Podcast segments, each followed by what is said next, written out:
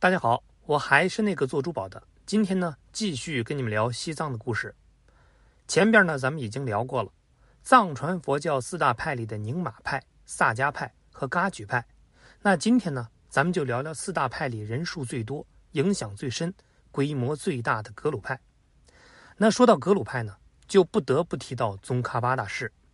他出生于安多宗喀地区，也就是现在青海的黄忠县，原名呢。叫罗桑扎巴，那在他的出生地，现在有一座著名的格鲁派寺庙塔尔寺。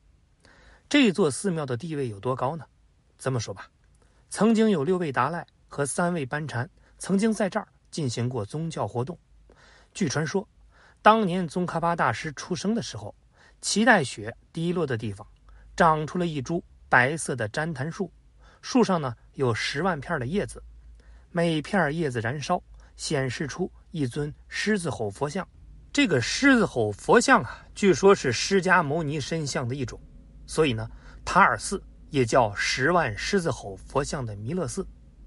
宗喀巴大师三岁开始呢，就随噶玛派的法师学习佛法，七岁正式出家，十六岁开始从青藏一路向西去拜师朝圣。他曾经发誓，不学成一步也不向东。几乎是周游了前藏和后藏的所有教派寺庙，等学到一定程度以后，开宗立派，并受到当时一位帕竹派地方领导人的赏识，建立了公师关系。前面咱们也聊到过，藏区在朗达玛灭佛运动以后，很多年都没有一个统一的领袖人物。虽然萨迦派受元朝的委托管理藏区，实际上萨迦派也是推荐各地区的能人。来担任万户长，各自管理地方，而这位帕竹派的领导人就是其中之一。他和宗喀巴既是公师关系，又是师徒关系，所以呢，宗喀巴的开宗立派、修建道场寺庙，受到了帕竹派的巨大支持。在弘法的过程中，宗喀巴逐渐有了自己的僧团队伍，而这个队伍让宗喀巴的佛学思想是更加有力的传播。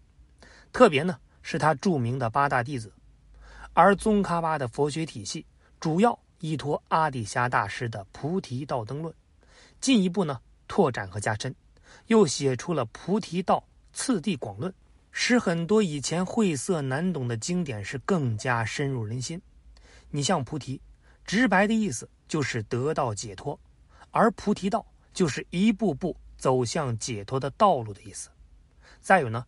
著名的六字真言“欧玛尼巴咪吽”，“欧”呢是一种愿望，表示要跟佛沟通，也就是祈祷开始；“玛尼”呢是宝贝的意思，“巴咪”代表高贵、稀有、莲花的意思，而最后的“吽”是完成成就的意思。相信知道一点儿佛学知识的人，对这个呢都不会陌生。懂佛学和不懂佛学的呢，也都会读这句。其实呢，就是一种跟佛。菩萨沟通的方式，读经百遍，其义自见。再说回宗喀巴大师的弘法之路，一四零九年，也就是明朝的永乐年间，格鲁派在拉萨召开了第一次传召大法会。要知道，在释迦牟尼成道之前，曾经和外道举行过一次辩论法会，不仅降服了外道，还让外道皈依了佛教。而宗喀巴举办的这次传召大会。也是把不同地区、不同寺庙、不同水平的佛教信仰者都聚到了一块儿，来传播格鲁派的教义。那通过这次法会，格鲁派尤其是宗喀巴大师的声名大振。前面咱们也说了，大明永乐皇帝派人请了西藏的佛教领袖们到南京市开设道场。作为四大教派的噶玛噶举派的领袖德银邪巴被封为了大宝法王。萨迦派的贡嘎扎西被封为了大乘法王，但是作为格鲁派的领袖，宗喀巴却没有应邀到场，而只是派了弟子释迦代表参加。那这是为什么呢？关于这个呢，有两种传言。一种呢是刚刚提到的，当时已经五十二岁的宗喀巴不想放弃将要召开的传召大法会，虽然皇帝的邀请这个荣誉不得了，但相比较整个藏区的信众来说。他觉得后者是更重要，所以就以年老为借口没有应约。可要知道，他派出的代表也就是弟子释迦，比他还要大三岁啊。那还有一种说法，就是当时被请到南京的另外两派领袖已经被封了法王，而格鲁派是后起之秀，朝廷未必知道自己实力，所以呢，皇帝没有事先安排有关封赏的事情。那这下，宗喀巴就考虑了，皇帝没有答应封王，那其他两派都封了王，如果我们不封，明显地位就要低于他们。如果派弟子去了，弟子封了王，我作为王的老师。那地位肯定要比他们高啊！